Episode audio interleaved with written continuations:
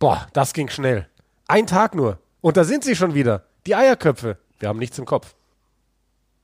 Außer Rugby. Gestern war es der Anton, heute sind es wieder die Six Nations. Der Super Saturday steht bevor. Es ist diesmal nicht der letzte Spieltag überhaupt, aber trotzdem der besonderste bei den Six Nations. Jetzt die Vorbesprechung.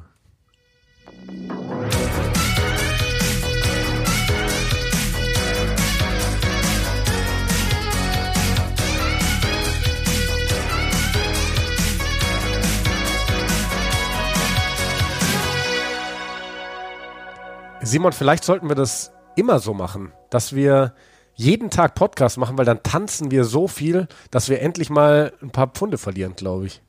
Ich kann es gebrauchen, ey. Ich habe gespürt, wie es gerade gewackelt hat bei mir. Es ist schlimm, wenn man so im Sitzen dann so auf und ab äh, wippt, dann wackelt alles mit, was irgendwie nicht fest ist. Und das ist bei mir gerade leider sehr viel. Naja, wie auch immer. Wir wollen sprechen über die Six Nations, du hast es gesagt, über den Super Saturday. Eigentlich der letzte Spieltag, der fünfte, aber dann gibt es eben noch das ausstehende Spiel zwischen Frankreich und Schottland am Ende. Äh, trotz alledem kann es eine Entscheidung geben, und zwar dann, wenn Wales gegen Frankreich gewinnen sollte. Dann hätten die nämlich tatsächlich den, den Grand Slam geschafft, aber das Spiel, das stellen wir hinten an. Wir bleiben wie immer chronologisch und beginnen mit dem ersten Spiel mit Schottland gegen Italien und äh, schauen da mal zum Start auf die schottische Mannschaft. Da fehlen doch einige Leute. Zweite Reihe ist komplett neu, unter anderem weil Johnny Grader verletzt ist. Dann ist kein Finn Russell dabei. Ähm, Stuart Hawk beginnt auf der Verbinderposition und es gibt wirklich viele Wechsel. Ich habe so ein bisschen das Gefühl, dass das eine Mannschaft ist, mit der äh, die Trainer auch vielen Spielern aus der zweiten und dritten Reihe so ein bisschen Danke sagen wollen für die ganze Zeit bei den Six Nations, dass sie sich den Allerwertesten aufgerissen haben im Trainingscamp und ähm, ja, David Cherry kriegt seinen ersten Start. Ähm, Batty und Burken sind auf der Bank, die, glaube ich, bisher noch gar nicht im Kader waren. Mit Alex Craig ist noch einer auf, auf der Bank, der sein erstes Spiel machen könnte und so weiter und so fort. Also ich habe das Gefühl, das ist so ein bisschen äh, der Dank an, an die Jungs, die nicht so viel zum, zum Zug gekommen sind. Ja, also kann man auf jeden Fall machen. Ich denke, für die Schotten, das ist im Endeffekt jetzt etwas enttäuschend. Sie werden diese Six Nations nicht mehr gewinnen, das ist klar, ähm, nachdem sie das letzte Spiel gegen Irland verloren haben. Aber jetzt können sie auf jeden Fall auch mal was probieren. Und ich glaube, dass dafür auch die Mannschaft, die genau die richtige ist, mit ein paar Spielern, die auch was zu beweisen haben, ähm, da werden die sich nicht ausruhen auf den bisherigen Ergebnissen. Die werden da versuchen, äh, vor allem auch den Fans, die nicht in den Stadien sind, aber umso mehr vorm Fernseher, um denen wirklich was zu bieten. Und äh, Stuart Hawk auf 10, wir wissen, wie krass der mit Ball in der Hand ist. Er hat ein super Kickspiel, das hat er auch schon unter Beweis gestellt in, diesem, in diesen Six Nations.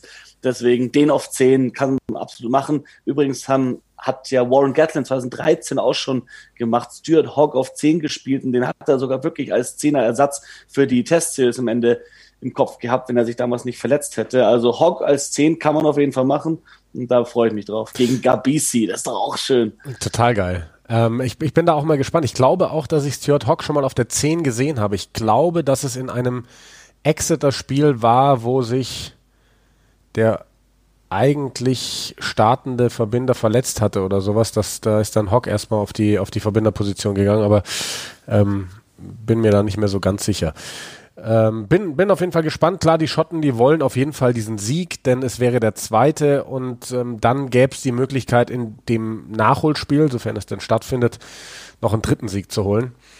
Und äh, das war ja in drei der letzten vier Jahre der Fall und das wollen die Schotten auch dieses Jahr sicherlich so wieder hinkriegen. Ähm, Italiener, ähm, auch da so ein paar Wechsel und die finde ich auch durch die Bank weg wieder spannend irgendwo. Vor allem, wenn wir auf die zweite Reihe schauen. Da starten Canone und Federico Ruzza und auf der Bank sitzt Riccardo Favretto. Und ähm, für mich sind Canone und Ruzza die zwei aufregendsten zweite Reihe Stürmer, die es in Italien gibt. Ich habe das nie so richtig verstanden, dass, dass die gerade nicht erste Wahl sind. Und Favretto, das ist der nächste 19-Jährige, der sein Debüt geben könnte für Italien von der Bank. Ähm, es wird konsequent weitergemacht. Die Jungs werden jetzt da reingeschmissen, um in zig Jahren auf einem anderen Level zu sein. Ja, muss ich aber sagen, bin ich nicht 100% ein Fan davon. Wir haben in letzter Zeit oft Dave Ceci auf der zweiten Reihe gesehen, sehr, sehr erfahrener Spieler, der ähm, für die Italiener einfach so eine, so eine feste äh, Konstante war in den letzten Jahren. Wir haben immer wieder darüber gesprochen, was, was kann man mit Italien machen, was ist da der Plan. Wenn man es mit Frankreich vergleicht, die Franzosen haben es perfekt gemacht, die haben diese junge Übermannschaft, die U20 dominiert hat, die haben sie integriert in ein bereits starkes Team und dann den Umbruch geschafft und aussortiert, was sie quasi nicht mehr gebraucht haben. Ähm, die Italiener haben diesen Luxus nicht. Die haben noch nicht genügend Spieler herangezüchtet, die das machen können. Also was, was ich meine ist, du willst die neue Generation hochholen, du willst aber nicht die ganz Alten dabei haben, sondern so ein Mittelfeld. Du willst die Spieler, die mit den erfahrenen Jungs, ob es ein äh, Parise war, ein Castro Giovanni Bergamasco, mit denen einen zusammengespielt, aber nicht so diese 100% äh, Verliererstrecke die letzten Jahre mitgemacht, sondern eben auf dem Niveau erfahren, um dann eben die neuen Jungs hochzuziehen. Das fehlt den Italienern. Sowas dazwischen, zwischen der goldenen Generation von Parise und Co. und dem, was jetzt kommt, da fehlen welche. Also ich habe jetzt gerade nochmal nachgelesen auf der italienischen Verbandsseite. Ähm, Dave Sissi ist tatsächlich verletzt. Wenn ich das richtig äh, habe, hat äh, richtig verstehe, hat er sich an der Schulter verletzt im Spiel gegen Wales. Und ähm, auch Jacopo Drulla ist verletzt raus und Rimpelli, aber der hat ja eh jetzt erstmal keine Rolle mehr gespielt. Ähm, Jacopo Drulla ist eben einer der, einer der Jungen, die jetzt rausrutschen aus der Mannschaft. Ähm, sie starten hinten mit Eduardo Padovani, der ist zuletzt reingekommen, finde ich, hat kein schlechtes Spiel gemacht. Und Carlo Canna rutscht auf die Bank. Dafür ähm, kriegt jetzt mal Federico Mori die Chance von Anfang an. Also Mori und Brex, die Innenpaarung. Ich bin sehr gespannt. Das ist jetzt dann ein anderes Spiel der Italiener. Mori ist kein Typ Spielmacher, wie es Canna ist. Der ist eigentlich mehr der Typ, naja, auf der einen Seite Brecher, weil er schon echt eine gute Statur hat für einen Center, aber auch ähm, ja, kreativer Ballvorträger, sage ich jetzt mal. Wird sicherlich anders aussehen, aber ich bin sehr gespannt drauf. Und ich glaube, wenn du den Schotten wehtun kannst, dann irgendwo da in der Hintermannschaft gegen Sam Johnson und Hugh Jones, die, die mir eigentlich gefallen, die jetzt aber nicht die erste Geige gespielt haben, eigentlich in dem Turnier. Doch, absolut. Und es ist die letzte Chance für Italien, zu zeigen, dass sie nicht komplett abzuschreiben sind. So krass wie in diesem Jahr habe ich es noch nie mitbekommen, dass Italien so weit hinterherhängt und auch immer mehr Leute sagen, hey, das so kann es nicht weitergehen. Ja. Äh, schwierig, schwierig, schwierig. Ich wünsche mir wirklich ein gutes Spiel und ich glaube, Italien ist auf einem sehr guten Weg dazu, äh, die meisten Punkte oder die schlechteste Differenz zu haben aller Zeiten bei den Six Nations. Und das hoffe ich, bleibt ihnen erspart. Ja, schade eigentlich, ne? weil wir, oder vor allem ich, so begeistert war eigentlich von dieser jungen Mannschaft. Bin gespannt, noch auf der Bank vielleicht zu nennen Marco Zanon, der jetzt auch nach Verletzung zurückkehrt. Auch ein aufregender Innendreiviertel. Mal gucken, was die Jungs da hinkriegen gegen Schottland. Ist ja für mich auch die letzte Chance. Ich habe äh, gegen Sven Gabay gewettet. Ich habe gesagt, Italien gewinnt ein Spiel.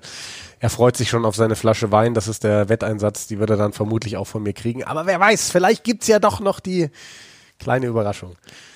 Gut, dann springen ja, das wir. Das ist krass, Mann, wenn Schottland, nachdem sie den Auftakt, den Calcutta Cup gewinnen, ja. am Ende gegen Italien verlieren. Uh. Ja, schon krass. Ne? Am Anfang haben dann viele gesagt, oh, Schottland, jetzt konnten vielleicht die Six Nations gewinnen. Aber gut, hätten sie auch, hätten sie auch können. Also, das darf man ja nie vergessen hinterher.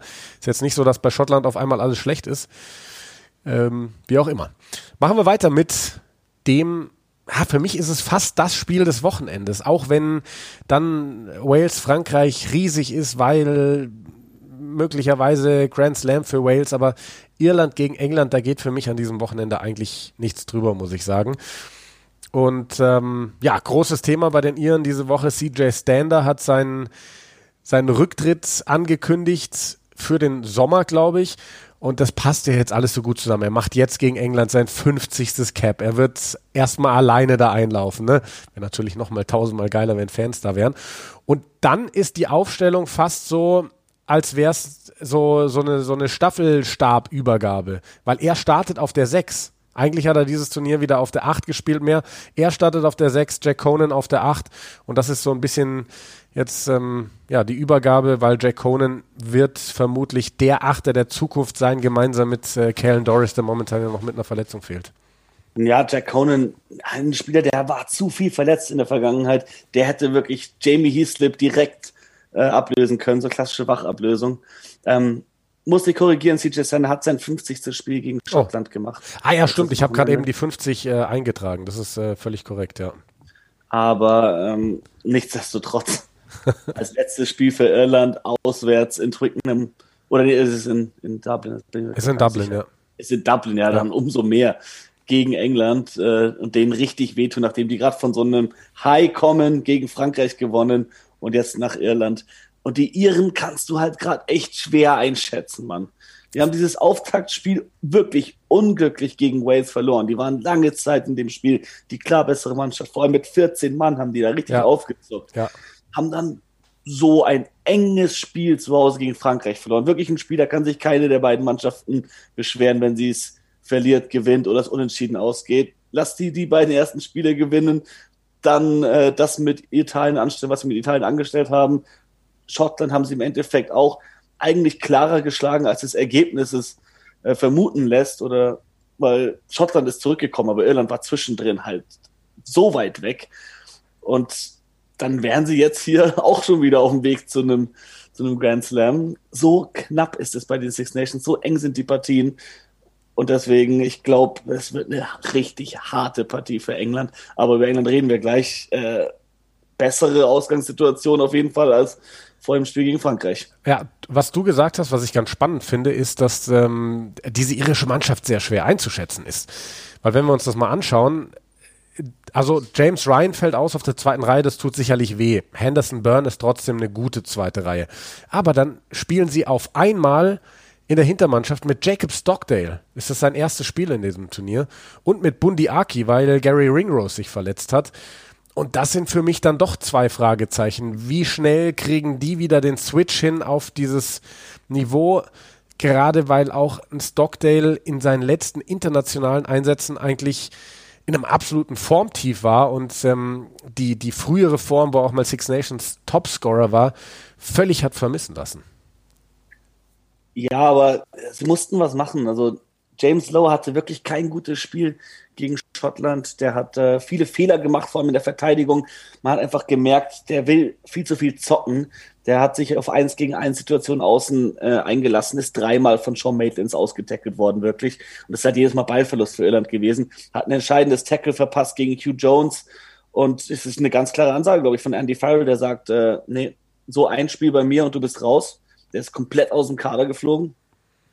Und dafür die Chance für Stockdale, der ähnlich äh, den Kader, okay, bei ihm war es auch eine Verletzung, aber der war auch in einem Vorteam, vor, Formtief letztes Jahr. Und das hat ihn auch seinen Platz gekostet. Den jetzt wieder reinzuholen, ihm die Chance zu geben, kann ich mir vorstellen, dass es gut funktioniert. Äh, Stockdale ist ein fantastischer Spieler. Ja, keine ähm, Frage, ja. Und der in dieser Backstreet, ich glaube wirklich, dass die größere, die größeren Probleme auf Innen sein werden. Ähm, ich fand Henshaw so gut die letzten Spiele, so gut auf 12. Und das muss er halt auf 13 gehen. 13 ist was anderes. Und vor allem in der Verteidigung, vor allem gegen England. England ist so ein richtiger Angstgegner für, für, für Henshaw, wenn du dich erinnerst, mhm. was für Fehler der gegen die gemacht hat vor zwei Jahren, ja. also auf Schluss gespielt hat, dann aber auch beim letzten Mal hat er 13 gespielt, aber war wieder, sah wieder nicht gut aus hinten, also einen ähm, Kick, äh, äh, was er da das, äh, gecovert hat. Und deswegen wird das für ihn ein riesiges Spiel. Der ist aktuell für mich einer der heißesten Top-Favoriten auf das Trikot mit der Nummer 12 bei den Lions. Wenn er das Spiel gut meistert auf der 13, dann ist es, glaube ich, für mich, dann zeigt er, wie vielseitig er auch ist und wie er da auf jeden Fall seine Rolle verdient hat. Gleichzeitig Bundiaki ist halt natürlich auch ein geiler Spiel, um den reinzubringen. Ja, es, es wird halt vor allem, also Irland, England ist immer physisch ohne Ende und mit der Besetzung dann in der Hintermannschaft, gerade auch mit Bundi Aki, wird es nochmal physischer. Wem Robbie Henscher gegenübersteht, das werden wir gleich besprechen. Vielleicht noch eine Personalie ganz kurz davor mit Conor Murray, der wieder in die Startformation zurück rückt. Und ich glaube, ich glaube, dass es ein 50-50-Ding wird in Zukunft zwischen ihm und Jameson Gibson Park. Habe ja letztes Mal gesagt, ich glaube, Andy Farrell würde gerne schneller spielen lassen. Dafür ist Jameson Gibson Park eigentlich der perfekte Mann. Aber in einem Spiel gegen England, wo es ganz viel um Raumspiel gehen wird, ganz viel um Kicks, um es wird nicht dieses wahnsinnig schnelle Spiel vermutlich. Da ist dann wahrscheinlich doch Conor Murray der passendere Mann. Ich habe unter der Woche habe ich ähm, auch wieder den Rugby in Weekly Podcast gehört und da war Jamie Heaslip zu Gast und er hat, hat genau das angesprochen auch und hat gemeint, für ihn ist ein Problem bei Irland gerade, dass die so ein bisschen die Identität suchen. Wie spielen sie? Und für ihn ist es ganz klar, und da bin ich auch der Meinung, du kannst nicht immer einen Plan spielen, du musst auch auf den Gegner dich einlassen, du musst äh, das entsprechend anpassen können. Und für mich ist das eine ganz klare Ansage auch von Andy Farrell gegen Schottland. Die Schotten sind ein Team, die zocken wollen, vor allem mit Finn Russell als Verbinder. Hat er auch eine schnelle offensive Mannschaft aufgestellt mit dem Jameson Gibson Park auf 10 mit Henshaw Ringrose auf, auf innen. Vielleicht hätte er so oder so umgestellt und Bundiaki reingenommen, selbst wenn sich Ringrose nicht verletzt hätte. Kann ich mir vorstellen, weil du gegen England einfach ein bisschen mehr Power brauchst, um dagegen zu halten. Und vor allem, wie du sagst, die Spiele zwischen Irland und England die letzten Jahre, da ging es halt her vorne im Sturm, noch und nöcher. Ja, und das äh, brauchen sie vor allem, Simon, weil offensichtlich Eddie Jones uns erhört hat. Er bringt Elliot Daly zurück in die Startformation, aber nicht auf Schluss, sondern auf 13. Das hat er seit fünf Jahren nicht mehr gespielt für England, aber wir haben das immer wieder gesagt, ähm, ob äh, Manu, du, äh, Sven oder ich, ähm, Elliot Daly hat seine besten Spiele eigentlich entweder außen oder auf der 13 gemacht. Also bei den Wasps war der ganz klar auf der 13 gesetzt und auf dieser Position hat er sich auch in, in den Vordergrund gespielt. Und dann kam er irgendwann die englische Mannschaft und da war aber kein Platz auf 13, weil da ein gewisser Manu Tuilangi gespielt hat. Aber er war halt so gut, vor allem mit seinem weiten Kick, dass sie die Position für ihn finden mussten. Das war dann Außen. Er hat dann sogar für die britischen Irish Lions auf Außen gespielt, obwohl er das eigentlich überhaupt nicht seine Position war. Er spielt sonst eigentlich immer 13 oder 15 die letzten Jahre, bei den Saracens dann auch. Und das ist das erste Mal seit, was sagst du, seit fünf Jahren, dass er jetzt auf 13 spielt. Finde ich aber cool, dass Eddie sich daran erinnert hat, dass er diese Option mit diesem Spieler hat, weil für mich ist Elliot Daly am besten auf der 13 und da freue ich mich richtig drauf, weil der hat sowas, so das gewisse Etwas im Angriff. Der spielt ähnlich wie, wie Nick Tompkins auch. So dieses, so wuselig, so schwer zu fassen, wie Hugh Jones seinen Versuch gegen Irland gelegt hat. Das ist Elliot Daly. Ich fand Elliot Daly auch so stark wie seit Jahren nicht mehr, als er reinkam gegen Frankreich von War der Bank. Gut. Dem hat das offensichtlich richtig wehgetan, dass er den Platz verloren hat gegen Max Melis. Und dann kam er rein und hat wirklich bombastisch gespielt und jetzt auf der 13 gegen Robbie Henshaw. Das wird ein Schlüsselduell auf dem Platz sein. Also ich habe es mir gerade nochmal angeschaut. Letzter Einsatz für England auf der 13 war 2016 im Sommer gegen Südafrika. Also wirklich eine Weile her. Ja, ähm, das ist tatsächlich auch der einzige Wechsel in dieser englischen Mannschaft im Vergleich zum letzten Spiel. Ich meine, was, was sollst du auch groß wechseln? Es hat funktioniert. Sie haben Frankreich geschlagen in einem, in einem tollen Spiel wirklich unglaublich. Ähm, auch ähm, diese, dieser Schachzug Charlie Ewells neben Mauro Itoje zu spielen, die kennen sich ja noch aus der U20 wirklich bei England, hat funktioniert, weil Ewells einer ist, der im Lineout wahnsinnig stark ist, der der ist einfach der perfekte Partner für Mario Itoje und das war Johnny Hill bisher noch nicht. Der hat seine Exeter-Form eben nicht ins England-Shirt so richtig übertragen können. Und ähm, ganz klar, dass das so weitergeht. Wechsel auf der Bank dann, weil Dahlia reinkommt, Joe Marchant, super spannender Spieler, der bisher auch noch nicht viele Chancen gekriegt hat. Ähm, er und Ollie Lawrence auf der, auf der Bank, das sind so, so zwei, zwei Jungs wirklich für die Zukunft bei England. Das mit Sicherheit und Joe Marchant, der, auf den freue ich mich besonders. Der hat ja letztes Jahr seine Zeit gehabt in Auckland, hat für die Blues gespielt im, im Super Rugby Aotearoa, hat da sehr viel auf, auf, auf Wing, aber auch auf 13 gespielt. Ähm, bin mal gespannt, was der da mitgenommen hat von dem Bowden Barrett, von dem Dan Carter, von dem Rico Ioane, ob er sich da ein paar Tricks abgeschaut hat. Auf jeden Fall bleibt noch zu sagen, natürlich, Elliot Daly spielt auf 13, weil sich Henry Slade verletzt hat, äh, im Training wohl. Und das wird schon ein Verlust sein für die Engländer. Ähm, ich fand Henry Slade brutal stark gegen Frankreich. Das hat das erste Mal wirklich funktioniert, diese Mittelfeldkombination 10, 12, 13. Ähm, aber Elliot Daly, der harmoniert auch ganz gut mit Owen Farrell, deswegen kann ich mir gut vorstellen, dass es auch klappt. Gut, Simon, dann kommen wir noch zum dritten und letzten Spiel an diesem Wochenende. Wales kann den Grand Slam gewinnen gegen Frankreich, in Frankreich, in Paris, muss man mal dazu sagen.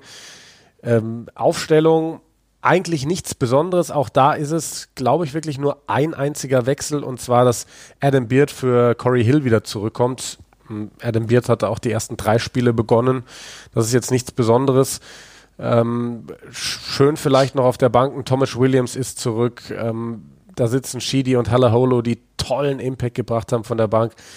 Das ist, glaube ich, dann auch ähm, die, die wichtigste Stärke der, der Waliser, dass sie jetzt diese Mannschaft haben, die sich so, wie sie auf dem Feld steht, eingespielt hat, die das Gewinnen wieder gelernt hat, die das Verteidigen wieder gelernt hat. Und ich traue dieser Mannschaft in Paris auch wirklich alles zu, muss ich sagen. Also die Spiele Wales gegen Frankreich waren die letzten Jahre immer brutal. Also das waren immer ganz enge Partien mit unverhofften Wendungen im Spiel, später im Spiel nochmal. Da wird nichts entschieden sein bis zum Schluss. Das wird wirklich bis zur letzten Minute offen sein. Und beide Mannschaften spielen gerne Offensiv-Rugby, aber beide Mannschaften können auch brutal hart verteidigen. Ich kann mir vorstellen, dass es ein Spiel mit, mit wenigen Punkten sein wird, aber mit vielen starken Aktionen, offenem Rugby. Und dann, wenn es in die Danger Zone geht, kurz vor der Linie, können beide Teams richtig zupacken. Ja. Ähm, dann schauen wir noch ganz kurz auf die Franzosen. Das ist die gleiche Mannschaft, meine ich, die auch letztes Wochenende gespielt hat gegen England. Das, genau, da gibt es keine Wechsel in dieser Mannschaft. Da, da gibt es dann auch nicht mehr viel zu sagen. Das ist einfach eine Top-Mannschaft. Das, das, das fand ich ja das Geile an diesem England-Frankreich-Spiel. Das waren zwei Teams, die so viel Spaß gemacht haben, die so geiles Rugby gespielt haben. Hätte auch in die andere Richtung gehen können. Am Ende hat, hat England das Ding gewonnen. Ähm, das vielleicht ist sogar ein Vorteil in meiner Sicht für Frankreich. Die werden jetzt was wieder gut machen wollen. Die haben keinen Bock, jetzt hier zweimal hintereinander zu verlieren. Ähm, ja, es, es, fehlt ein bisschen was. Ähm, ein Tamak sitzt wieder auf der Bank, aber also Jalibert, der, der hat ja wieder gezeigt, was für geniale Aktionen er raushauen kann. Ich ja. habe vor dem Turnier mal gesagt, dass Jalibert für mich ein Spieler ist, ähm, der nicht unbedingt für die Nummer 10 bei Frankreich gemacht ist. Ich weiß auch nicht, was ich mir da gedacht habe. ja, Im, Herbst, Im Herbst hat er so ein paar Aktionen gehabt, wo ich mir dachte, äh, das geht nicht oft gut, aber der ist nochmal wirklich gewachsen, reifer geworden. Und dieser eine Versuch, sorry, über den müssen wir reden, kurz vor der Halbzeit äh, bei Le Crunch, diese erste Phase vom Lineout auf Fiku, hintenrum der Wraparound mit Dupont, Wakatawa, die harte Linie von außen nach innen, hinter seinem Rücken, während er Slate spielt, zieht den Ball auf Jalibert und Jalibert, Alter, wie viel Zeit hat der am Ball? Also es erscheint einem, als hätte er da minutenlang, um sich die Option auszusuchen. Im Endeffekt ist es wahrscheinlich nicht mal eine Sekunde, um mal diesen Pass anzutäuschen und dann die Option oben drüber zu nehmen, weil die englische Verteidigung schiebt da im Endeffekt nicht schlecht. Die sind zuerst zu, zu sehr, zu gehen zu hart nach vorne. Owen Farrell und Henry Slade stimmen sich dann nicht perfekt ab in der Verteidigung. Im Endeffekt ist Farrell dann zu langsam, weil er hinter Slade Rücken vorbei muss und kommt nicht ganz an Johnny Bear ran. Deswegen schiebt Johnny May nach innen. Aber im Endeffekt, da die Option so zu nehmen, wie es Jali Bär getan hat, das schaffen nicht viele. Wie oft hast du dir den Versuch angeschaut, Simon? So wie du ihn auswendig hier runterbeten kannst, glaube ich oft. ich, äh, ich liebe sowas. Also das sieht man einfach nicht mehr so viel. Erste Phase Versuche im internationalen Test Rugby. Weißt du, das siehst du vielleicht in der Premiership hin und wieder, Super Rugby, wo die Mannschaften auch wirklich viel, viel Zeit miteinander haben. So ein einschnitter Spielzug, das ist einfach Hammer. Und ich glaube, das wird, das, das gibt keinen Rugby-Fan auf der Welt, äh, der das nicht abfeiert, sowas. Ja, absolut. Also das, das war wirklich der absolute Wahnsinn. Jetzt wollte ich eine Sache noch ganz kurz sagen. Ah ja, wo, weil du gesagt hast, wie konntest du nur auf die Idee kommen, dass Jalibert vielleicht kein passender Zehner ist. Ich glaube, wir lassen das sein, uns zurück zu erinnern an Dinge, die wir gesagt haben, weil das meiste davon eh komplett falsch ist im Nachhinein. So auch was wir für für Ideen hatten vor diesen Six Nations und ja, dann ist doch irgendwie wieder alles anders gewesen. Ja, ne? Ich habe gesagt, dass Schottland gegen England gewinnt, gegen Wales verliert. Ich habe gesagt, dass Italien ein Spiel gewinnt. nee, also Wales, ich dachte schon, dass sie ein Spiel gewinnen, aber ich dachte nicht, dass Wales so aufspielt. Und Keiner dachte vor das. Allem, natürlich ist Italien der einfachste Gegner, in Anführungszeichen, bei den, also nicht in Anführungszeichen, Italien ist der einfachste Gegner bei den Six Nations. Aber trotzdem musst du die auch erstmal so herspielen, wie es die Waliser getan haben. Ich fand, mich hat Wales sehr überzeugt in dem Spiel. Also, Josh Adams und Louis Samet, die sind so gefährlich da außen. Die sind gerade beide auch so selbstbewusst. Denen kannst du locker eins gegen eins Situation geben. Die zwei gegen Penot und Teddy Thomas. Was wird das eigentlich für ein Duell auf Außen machen? Ja, mega gut. Mega, also, mega gut. Beide Mannschaften super viel Talent.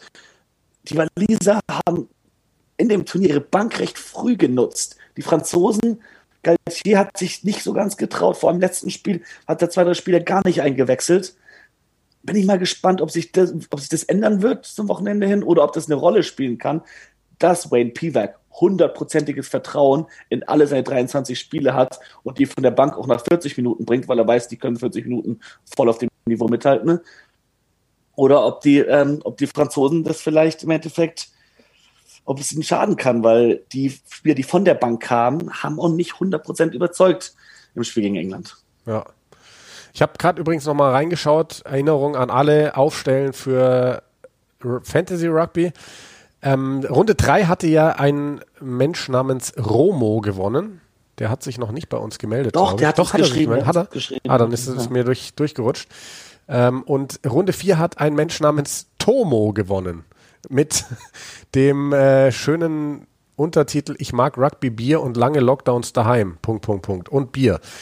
Ähm, auch Tomo möchte sich doch mal bei uns melden, damit wir dann nach den Six Nations auch schön unsere T-Shirts rausfeuern können. Damit er uns erklären kann, warum er Louis Sammet als Kapitän genommen hat. Gan.